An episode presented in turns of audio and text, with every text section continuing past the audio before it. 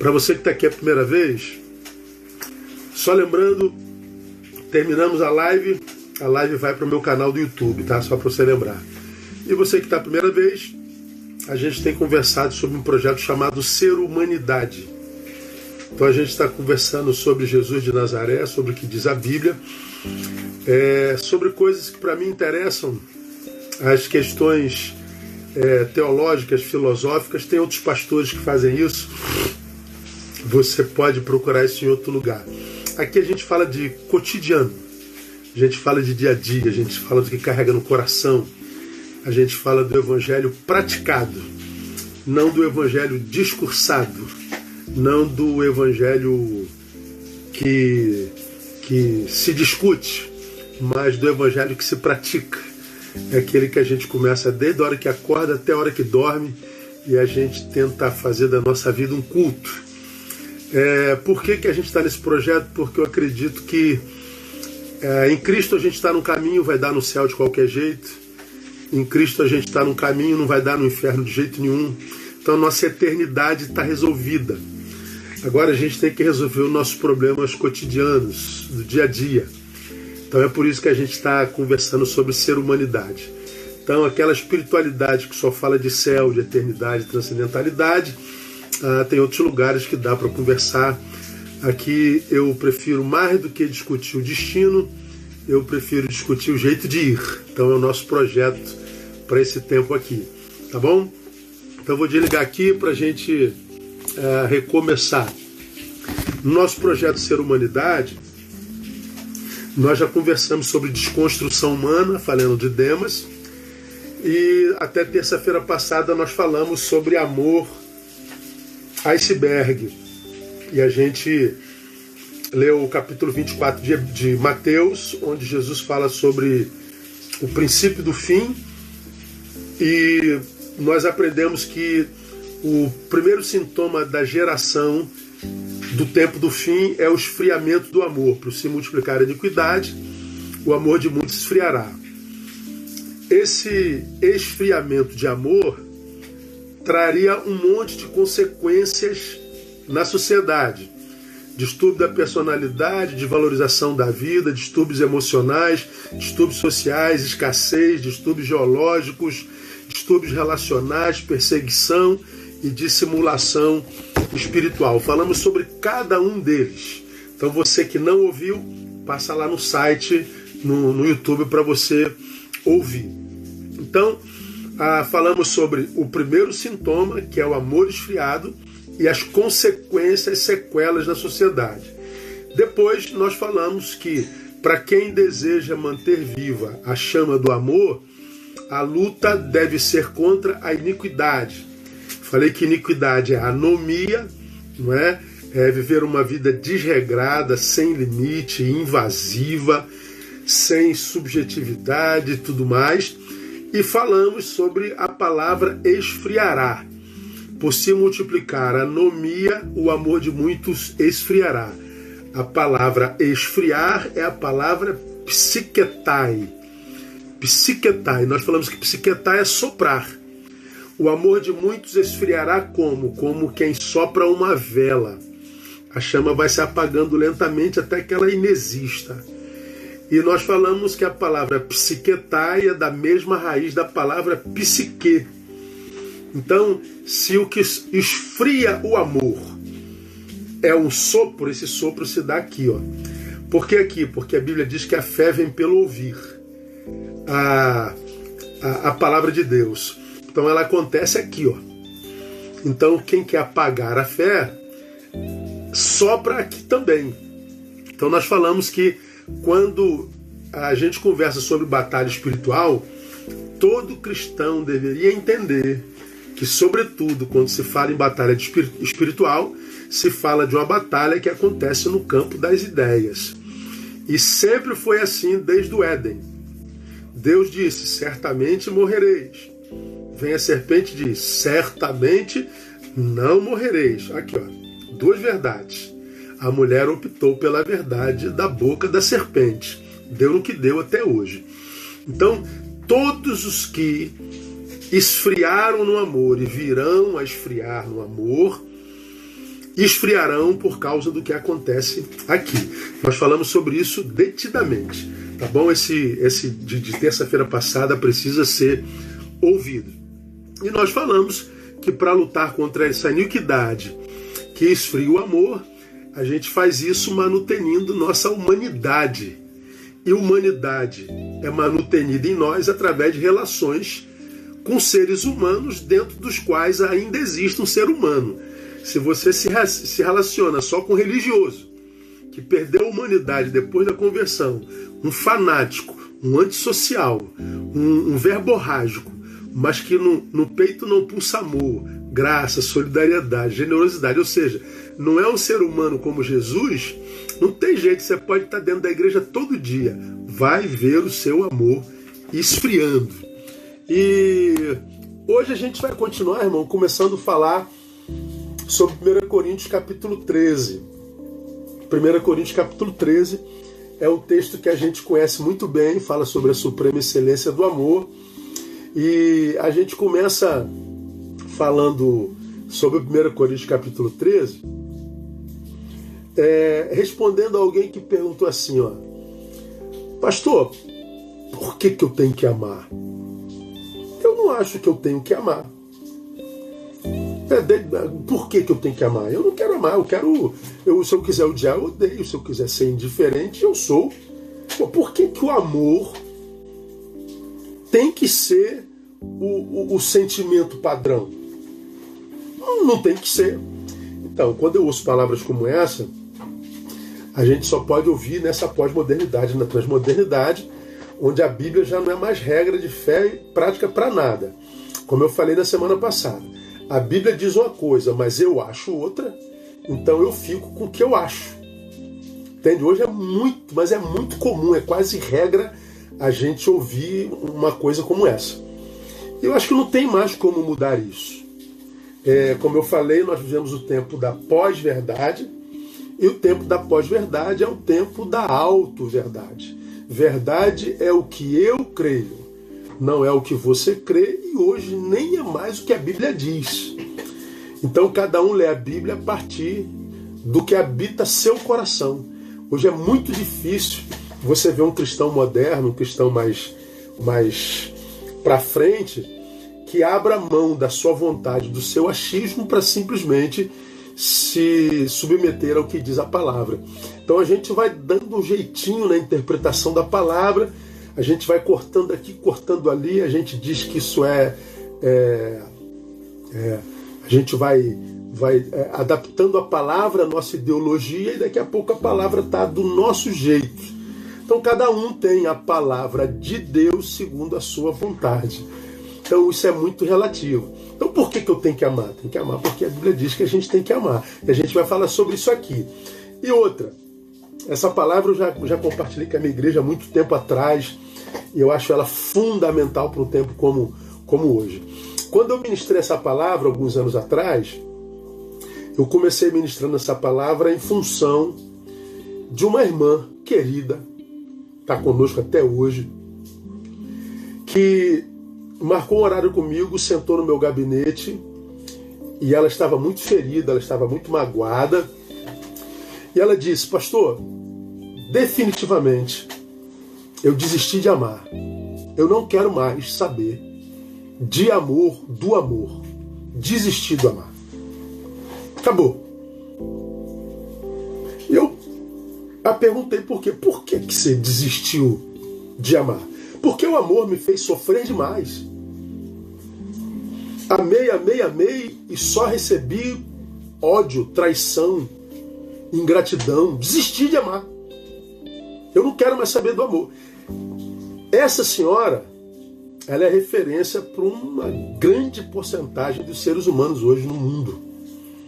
Gente que acha que o amor não vale a pena, que o amor é uma bobagem, que o amor é um detalhe na existência humana, que a gente usa se quiser e não usa se não quiser. Bobagem.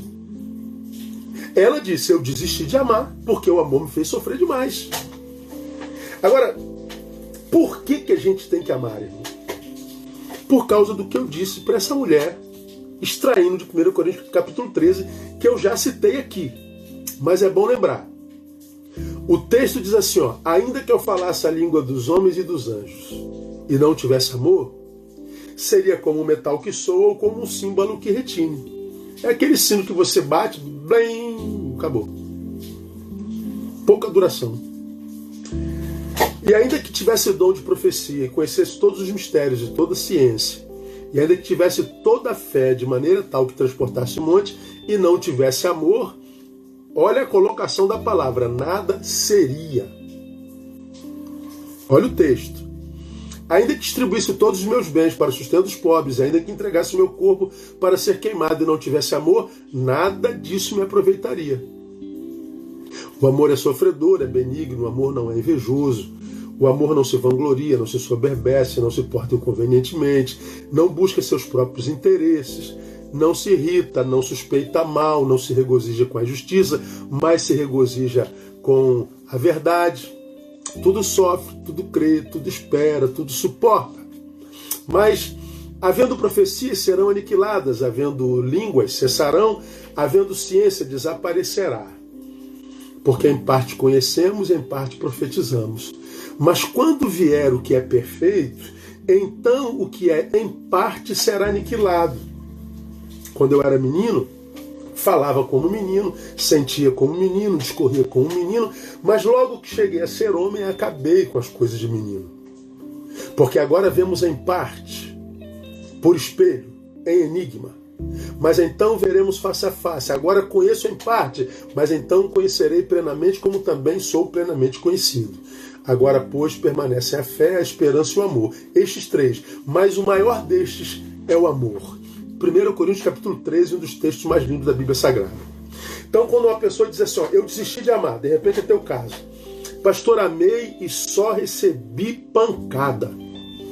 O amor não me serviu de nada, só me trouxe dor.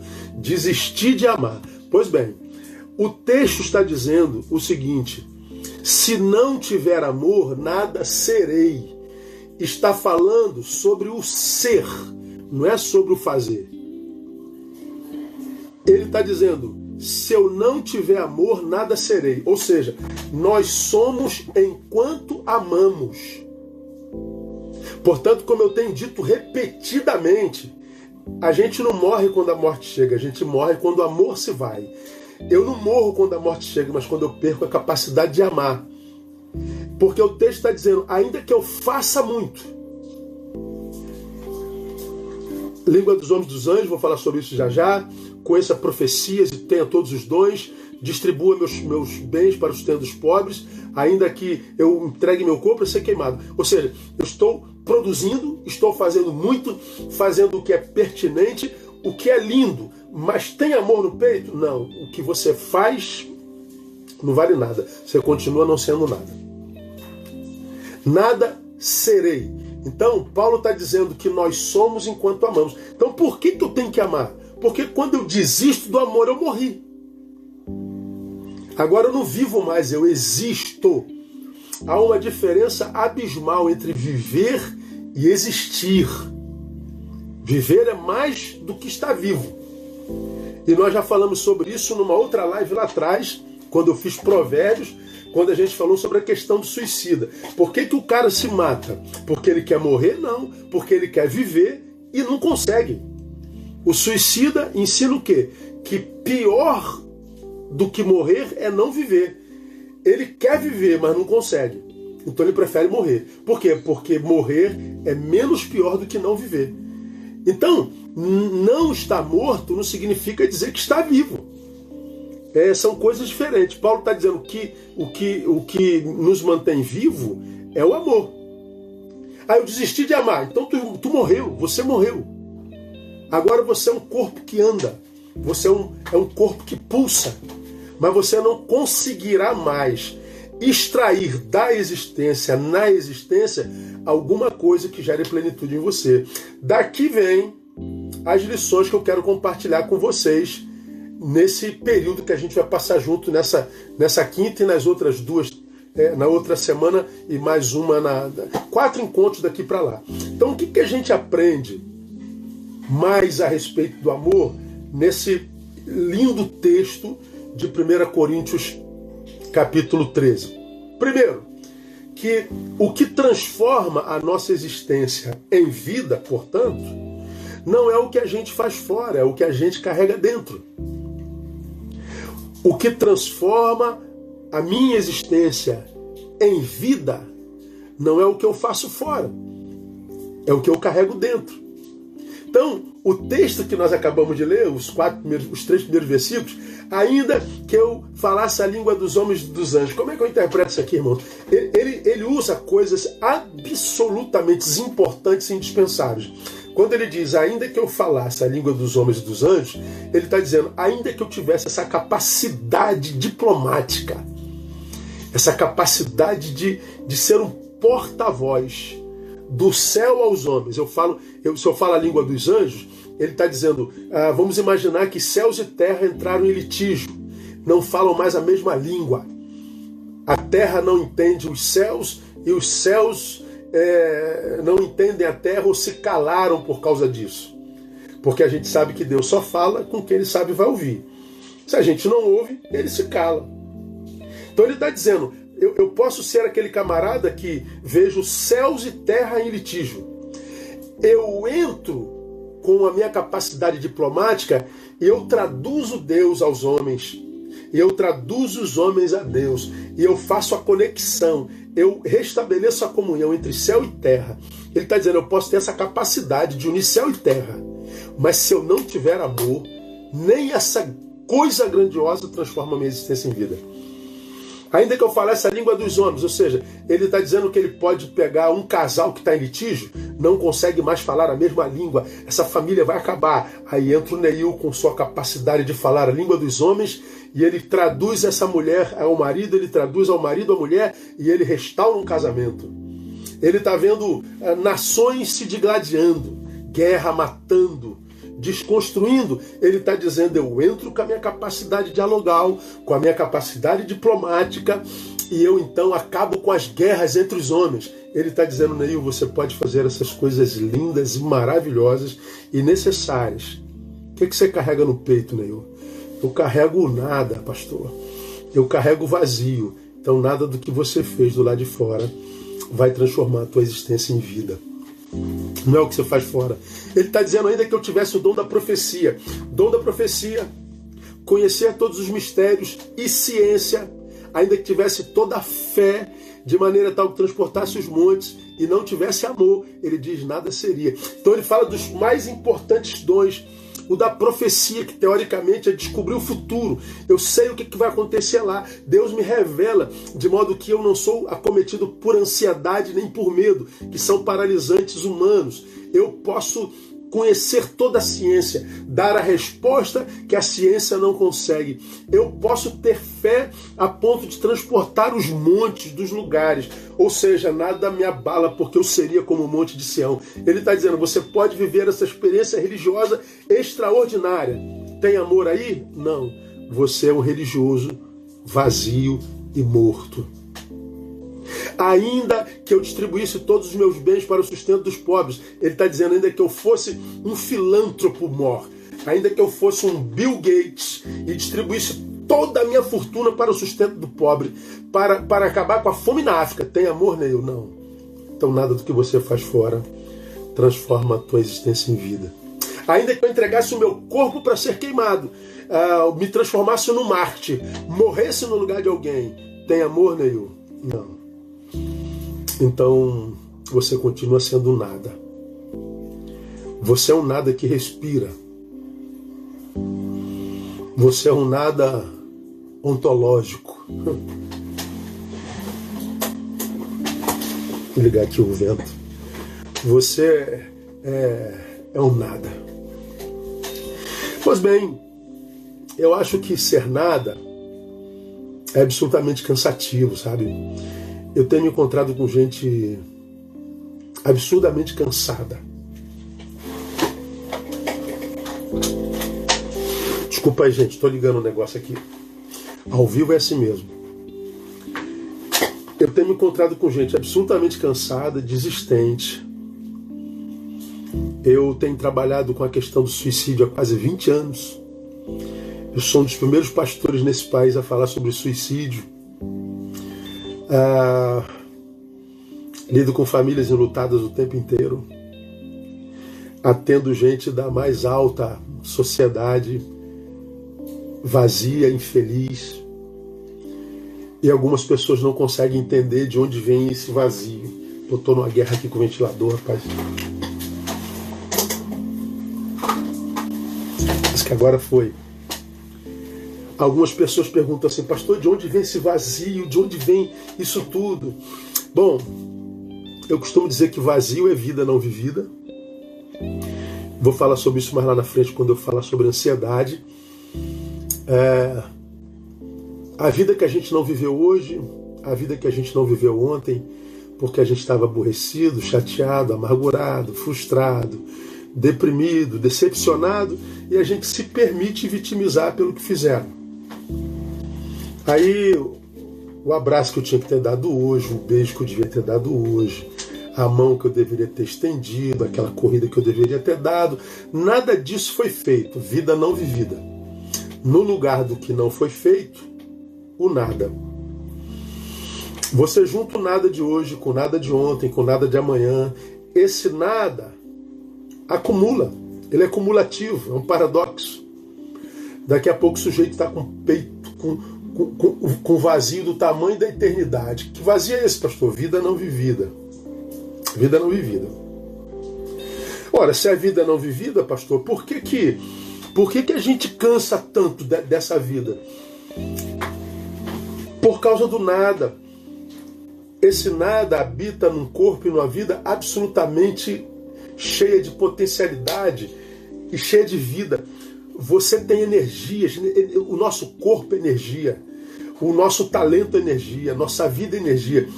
E quando essa energia ela está em estado de normose, ela está em estado de, de inércia, isso, isso gera angústia, é, é, potencial não desenvolvido.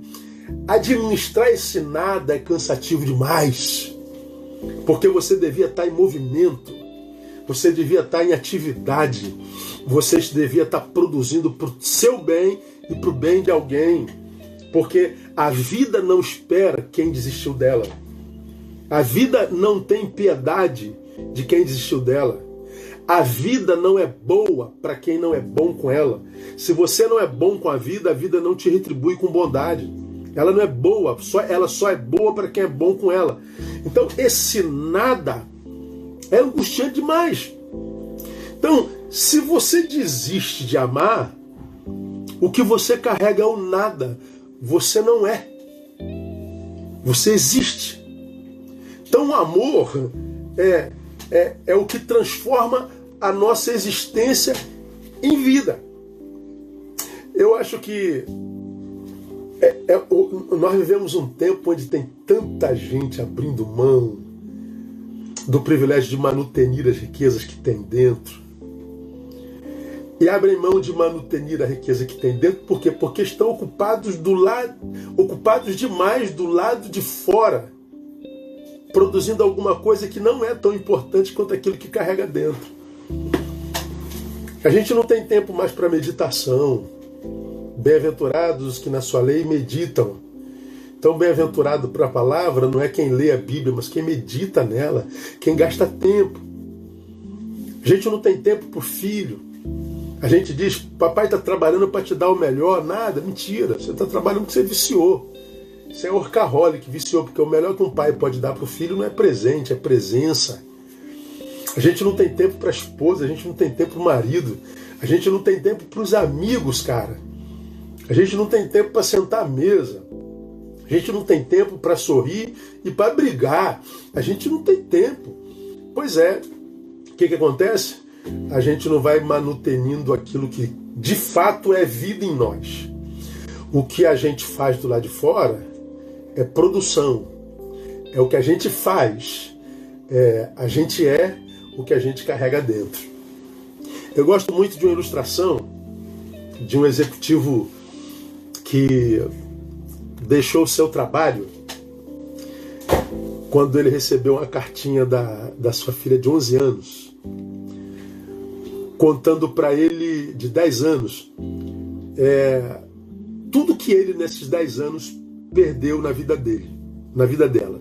Acho interessantíssimo essa essa colocação. Eu não sei mostrar isso aqui no coisa, mas depois você joga aí no teu no teu no teu telefone, executivo se demite após receber carta da filha de 10 anos com lista das coisas que ele já perdeu na vida dela. Quando ele recebeu essa essa essa palavra, esse cara se chama Mohamed El Erian. Ele até o início da década é, de 2010 para cá ele era conhecido como guru de investimento. Ele era o CEO, o, o, o, líder mor maior da Pinco, é, apontado como um dos 22 é, mais bem-sucedidos empresários do planeta. Ele recebeu essa cartinha da filha e ele ficou absolutamente chocado. Ele administrava uma empresa que é, tinha lucro aproximado, diz lá a reportagem, de 2 trilhões de dólares. Você sabe o que é isso? 2 trilhões de dólares. Ele dava tudo para a filha, ele dava melhor educação, ele dava maior conforto, ele dava proteção, ele dava tudo, mas ele nunca estava presente. Quando ela fez 10 anos, o que, que ela fez? Ela escreveu: Olha, ah, o primeiro dia dos pais você não estava, é, no dia do meu primeiro aniversário você não estava, minha mãe fez um bolo assim, fez um bolo assado, eu quando meu dentinho caiu você não estava, eu quando me formei no Jardim 3, mamãe fez uma festa, você não estava aos 11 anos eu tive tal doença, você não estava. Aos 8 anos eu conheci meu primeiro amiguinho e você não estava. Aos 9 anos eu, eu, eu, eu, fui jogar futebol, ela fala, fui jogar futebol, você não estava. Ela fez uma lista da preciosa vida dela, que da qual o pai não fazia parte. Quando ele ouviu aquilo, irmão, ele ficou tão chocado que ele resolveu pedir demissão do trabalho dele. Todos os seus parceiros de trabalho, de investimento, chamaram-no de louco, chamaram de maluco, de retardado. Como que você pode largar uma empresa que tem um ativo de 2 trilhões de dólares? Ele falou: Eu descobri que tem uma coisa mais preciosa que eu estou perdendo na minha vida, que é o crescimento da minha filha. Ele falou: estou ganhando dinheiro, estou ficando famoso, mas eu estou abrindo mão do amor, eu estou abrindo mão da família, eu estou abrindo mão da graça de ser pai, eu estou abrindo mão da graça de ser marido, eu estou abrindo mão daquilo que de fato dá sentido à vida. Ele está dizendo: eu estava trocando aquilo que tem valor por aquilo que tem preço, eu falo muito sobre isso. Quantos de nós trocando aquilo que tem valor por aquilo que tem preço? Dá para explicar, pastor? É possível que alguém ainda não saiba o que é isso. Por exemplo, trocar o que tem valor pelo que tem preço. Seu trabalho, seu carro. Quanto custa seu carro? Meu carro custa 200 mil, tem preço? Dá para viver sem isso. Ah, minha casa custa 10 milhões, tem preço? Então dá para viver sem isso. Ah, meu sítio custa um milhão, tem preço? Então dá para viver sem isso. Agora, quanto custa o sorriso do teu filho? Quanto custa a saúde do teu filho? Quanto custa o orgulho do teu filho? Não tem preço, tem, irmão? Não tem. Pois bem, se não tem preço, tem valor. São essas coisas que não têm preço que trazem sentido à vida. Porque é o que a gente carrega dentro, irmão. Então, quando uma pessoa diz assim, eu desisti de amar, você está dizendo, eu cometi um suicídio existencial. Um suicídio processual. Troquei o que tem valor pelo que tem preço. E como eu já tenho dito, o dinheiro, ele compra tudo, menos o que é essencial para a vida. Dinheiro compra uma cama king size, mas não compra sono. O dinheiro compra remédio, mas não compra saúde. O dinheiro compra a biblioteca de Alexandria, mas não compra sabedoria. O dinheiro compra mulheres, homens, mas não compra o amor deles.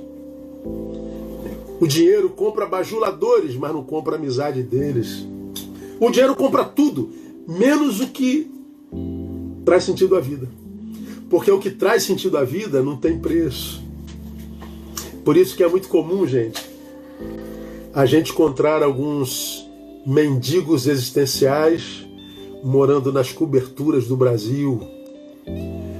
Como aqui no Rio de Janeiro, alguns mendigos existenciais morando nas coberturas na Avenida Atlântica, na Vieira Solto, em frente à praia de Copacabana, de Ipanema, Leblon. Mendigos existenciais morando em coberturas. Como a gente encontra alguns milionários morando nas favelas do Rio de Janeiro. Gente rica, mas muito rica, que mora nas comunidades pobres do Rio de Janeiro. Por que rica? Porque a verdadeira riqueza está aqui, ó. Está aqui dentro do peito. O que transforma a nossa vida, a nossa existência em vida, não é o que a gente faz do lado de fora, é o que a gente carrega do lado de dentro. Não é o que você faz, não é o seu trabalho, não é o seu dinheiro, não é a sua fama, não são os seus seguidores. É o que você carrega aqui, ó. Aqui, ó. Por que, que eu preciso amar, pastor? Porque eu tenho amor próprio. Eu vou dizer uma coisa para você aqui bem particular, irmão. Eu eu sou de um temperamento colérico. A graça de Deus é que eu sou de temperamento bem transformado e, e equilibrado.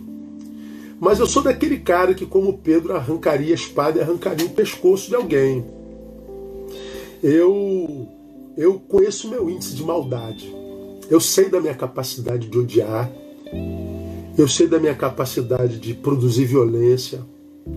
Eu sei da minha capacidade de tratar com total indiferença. Eu sei de tudo isso.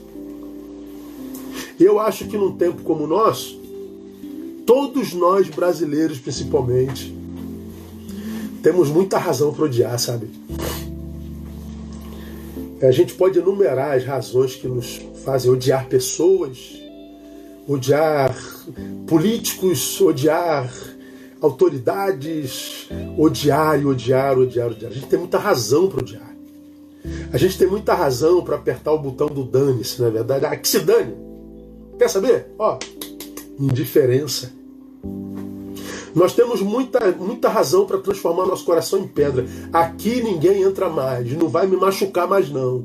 Eu vou virar um homem pedra, vou virar o coisa. Temos razão para isso. Mas o convite do evangelho é para abrir mão da razão e continuar amando. Pastor, eu fui muito ferido. Ah, eu prefiro amar e ser ferido do que nunca ter tido o privilégio de amar. Porque quem nunca teve o privilégio de amar não conhece o que é vida. Por isso a vida dos outros não tem valor. Mas é mais danoso ser o traidor do que ser o traído.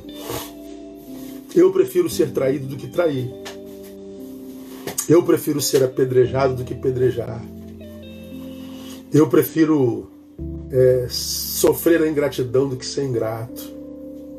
E hoje nós vivemos no mundo de ingratos, no mundo de traíras, no mundo de gente odiosa, no meio de corrupção. E a razão e a lógica diz, Neil, blinda teu peito. A lógica e a razão nesse país diz odeia, quebra tudo. A palavra diz é, ama. Por que, que eu tenho que amar, pastor? Porque a minha vida é vida por causa do amor que me habita. É, para a gente terminar esse tópico por segundo, é só a gente parar para pensar, irmão, por exemplo, como nossos sonhos mudam a proporção do lugar que a gente está, para você ver como é que não são as coisas que trazem sentido para a nossa vida. Preste atenção. Vamos imaginar que, como eu, você está em casa. Vamos imaginar que, como eu, você está com as suas contas pagas. Vamos imaginar que é, nós sonhamos em ver logo essa pandemia acabando e todos nós estamos assim, pô, quando acabar vou fazer uma viagem, vou para vou para vou para serra, vou para uma montanha, um, uma casa que tenha lareira, onde tem uma boa bebida, uma boa comida, ou então vou para a praia, vou para o exterior, aos sonhos.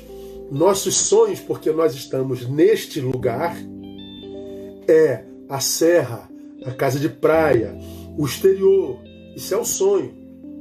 Para nós isso seria felicidade agora. Mas vamos imaginar que diferente de nós, tem alguém que no mês passado sofreu um acidente automobilístico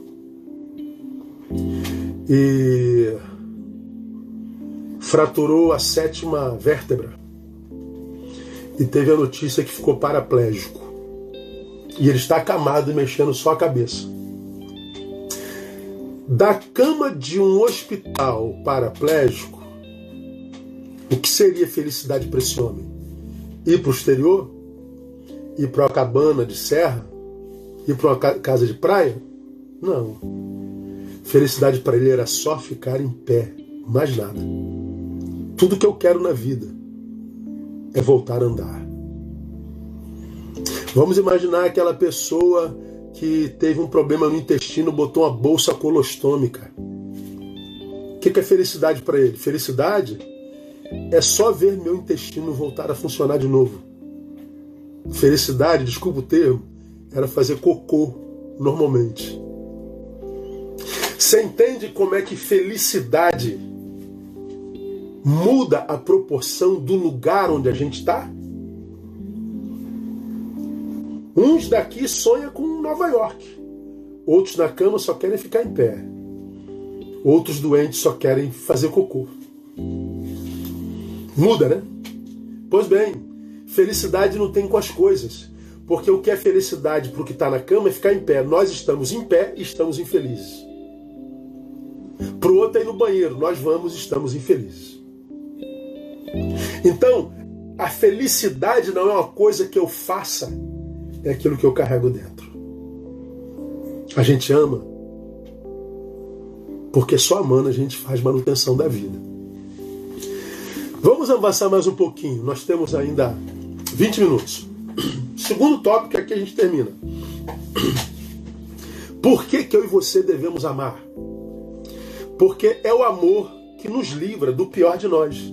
É o amor que me livra do pior de mim. É o amor que nos livra da nossa pior versão. É o amor que nos livra daquele ser destrutivo que a gente pode ser. É o amor que nos livra daquele ser diabólico que a gente pode ser. É o amor que nos livra da desgraça que a gente pode ser pra gente. É o amor que me livra do pior de mim. Onde é que está isso na Bíblia, pastor? O amor é sofredor, o amor é benigno, não é invejoso, o amor não se vangloria, não se ensoberbece, não se porta inconvenientemente, não busca seus próprios interesses, não se irrita, não suspeita mal, não se regozija com a justiça, mas se regozija com a verdade. O que, que o texto está dizendo a respeito do amor? O amor não é sofredor.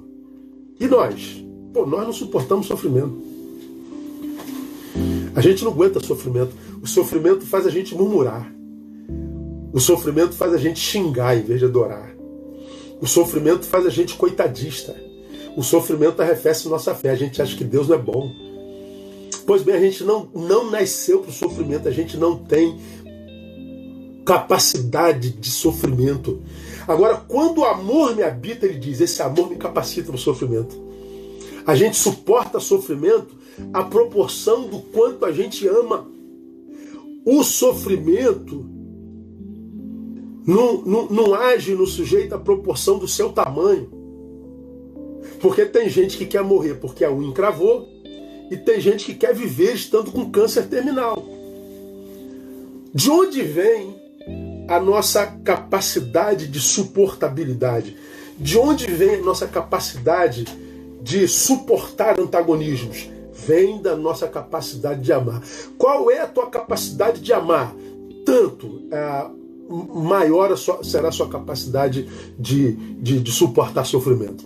Ninguém pode parar alguém cujo amor é seu trilho. O amor é benigno, nós não. Nós somos malignos.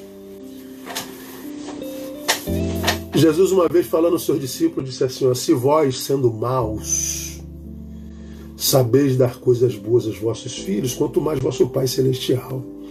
Se vós, sendo maus, nós somos seres caídos, nós somos seres antagônicos.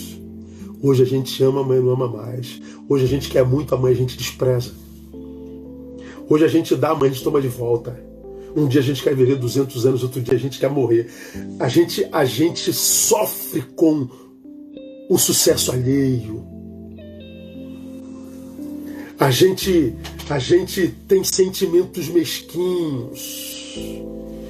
Para alguns admitidos, para outros absurdamente não admitidos.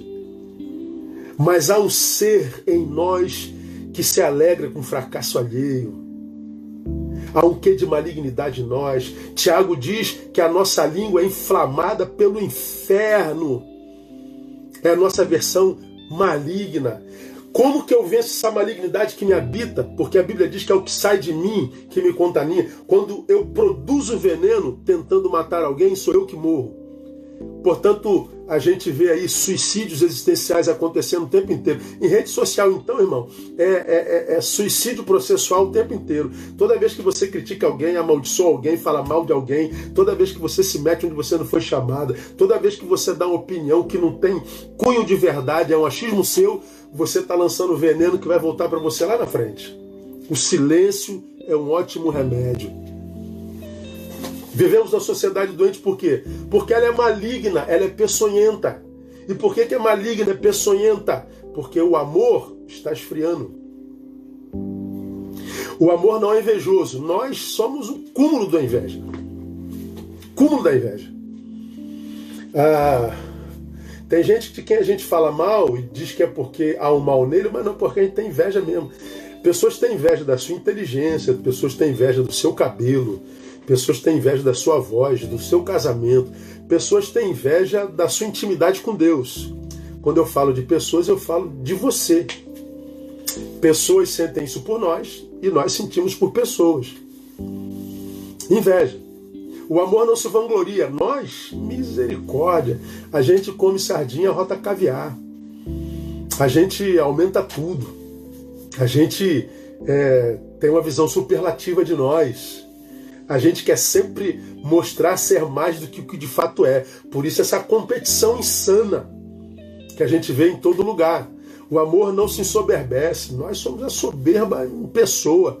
O amor não se porta inconvenientemente, ou seja, o amor me capacita para viver cada sentimento no seu lugar correto, porque há tempo de, de abraçar e deixar de se abraçar, há tempo de sorrir, há tempo de chorar, há tempo de ir, há tempo de voltar, há tempo de silenciar, há tempo de falar, há tempo de subir, de descer, há tempo de, de começar, há tempo de acabar. A Bíblia diz que há tempo para todo propósito debaixo do céu. Quem é que me capacita para que eu não atravesse as, as encruzilhadas da existência com comportamento equivocado que vão me sabotar lá na frente. É o amor. O amor me dá essa, esse discernimento, esse insight. Hora de falar, Neil, falo. Aí quando você fala, joia, abençoa. Hora de calar, Neil, eu calo. Você não jogou querosene no fogo. Porque há muita gente que fala na hora de calar, há muita gente que cala na hora de falar e amarra a vida toda, a vida está toda embaraçada. O amor não busca seus próprios interesses, nós somos o cúmulo do, da busca do seu auto-interesse. É o egoísmo. O amor não se irrita. Nós estamos à flor da pele. Nós estamos iracundos. Parece que todos nós somos David Bennett. Há um, Há um monstro verde dentro de nós, pronto para estourar e dizer: Neil, mata. Porque nós estamos cheios de, de indignação, nós estamos irritados, nós estamos impacientes, nós não sabemos esperar mais um segundo, a gente não sabe mais lidar com não, a gente não sabe mais ser contrariado, a gente não sabe mais nada, estamos irritados. O amor não suspeita mal. Nós não acreditamos em ninguém. Duvidamos de todo mundo. questionamos tudo e todos. Tudo e todos. O amor não se regozija com a injustiça, mas se regozija com a verdade. Nós não. A única verdade que a gente gosta é aquela que a gente conta ou aquela que não nos contraria. É aquela que, quando contam para nós, autentica nosso status quo. Mas quando a verdade que dizem para nós nos reprova, aí aparece o ser irritado. Aí aparece o ser que se ensoberbece. Irmãos, nós somos o nosso próprio diabo se não houver amor em nós. E vou dizer mais. Quando Jesus diz: Se alguém quer vir após mim, querer, ele está dizendo: não basta querer, tem que negar a si mesmo, ou seja, tem que botar esse si mesmo no seu devido lugar, porque se você não negar esse si mesmo, o meu amor não entra. E se meu amor não entrar, esse si mesmo se torna teu diabo. Ele te mata, te rouba e te destrói. Não existe regra sem exceção. Mas eu não temo em errar, em admitir, em chutar, de que 99% das pessoas que não estão vivendo uma vida que vale a pena ser vivida, que reclamam da vida, que acusam a Deus de abandono, que acusam a vida de injustiça. 99% de quem vive uma vida que não presta, não presta por causa da sua própria postura diante da vida. Tributa a outro o culpado da sua desgraça, mas 99% deles engana-se. Nós somos a razão da nossa própria desgraça. E quando é que nós somos a razão da nossa própria desgraça? Quando a gente abre mão do amor. Quando a gente abre mão do amor, a gente se encontra com isso tudo aqui, ó. Com esse ser frouxo que não sabe sofrer, com esse ser maligno que nos habita, com esse ser invejoso que sofre com ascensão alheia, com esse ser que se vangloria e se soberbece o tempo inteiro, que está competindo o tempo todo, quer vencer o tempo todo, não reconhece superiores, não reconhece gente que é maior, gente que é melhor, portanto perde essa gente preciosa, se encontra com esse ser inconveniente que não sabe colocar limite em si mesmo, se torna um ser egoísta que vive em busca dos seus próprios interesses, um ser iracundo, esse ser desconfia de todo mundo, inclusive da bondade de Deus, se encontra com esse ser que não tem intimidade com a verdade. Esse ser se chama si mesmo. Que a gente só vence se tiver amor. É isso que o Paulo está dizendo aqui. A Bíblia nos ensina que a vida é dialética, não é? diz que nós somos uma moeda de, de, de, de dois lados. O bem e o mal nos habitam. Está aqui, está dito aqui. Paulo fala sobre isso lá em Romanos capítulo 7. Ele diz assim, ó, caramba, falta cinco minutos. Porque eu sei que em mim, olha Paulo, isto é, na minha carne não habita bem algum. Com efeito, querer o bem está em mim, mas o efetuá-lo não está. Pois não faço o bem que quero, mas o mal que não quero, esse pratico. Então ele está dizendo que o bem e o mal me habita, me habitam. E nem sempre eu consigo fazer o bem que quero, e nem sempre eu consigo deixar de praticar o mal que eu não quero. Ou seja, a vida é dialética. Mas ele está dizendo que essa luta que travamos dentro de nós, essa luta que Paulo lá em Gálatas diz entre carne e espírito, ela é uma luta que é absolutamente esgotante, cansa. Nós estamos cansados da guerra que nós travamos contra nós mesmos. Quem vence? A carne ou o espírito? Eu te digo quem vence. Vence quem ama. Carne e espírito lutando, Gálatas 5. Quem vence? Vence quem ama. É o amor, irmão. Me perguntaram uma vez, eu já falei isso algumas vezes, por que, que Deus não acaba com o mal na terra? Foi uma universitária. Eu falei, para Deus acabar com o mal na terra, teria que acabar com você, né, filha? Ou você é 100% bom, boa. Deus não acaba com o mal na terra, porque se fosse acabar com o mal na terra, ele teria que eliminar a humanidade, porque nós estamos contaminados por esse mal. É por isso que o mal na terra não acaba. Então, até o mal é produto do amor de Deus. E é o amor de Deus que nos livra do mal que nos habita. Para a gente terminar, por que, que você acha que, que tão costumeiramente nos vemos com vontade de desistir? Por que, que você acha que, que nós muitas vezes estamos com, com, com tanta vontade de chutar o balde, de sumir do mapa, de não ver mais ninguém e de dar outro rumo para a vida? Ah, por quê? Porque a gente passa ah, muito tempo em contato com essa pior versão em nós. Quando você lida com a sua pior versão porque abandonou o amor, a tua vida se torna um enfado. A tua vida se torna insuportável. Amar é uma questão de amor próprio. Por que, que eu preciso amar, irmão? Primeiro, porque a nossa existência se transforma em vida não em função do que a gente faz fora, mas em função do que a gente carrega dentro. E a gente ama por quê? Porque é o amor que nos livra da nossa pior versão. É o amor que nos livra do pior de nós. É o amor que me livra do pior de mim. E lutar contra essa minha pior versão cansa demais. E pior, se não fizer opção pelo amor, a pior versão vence.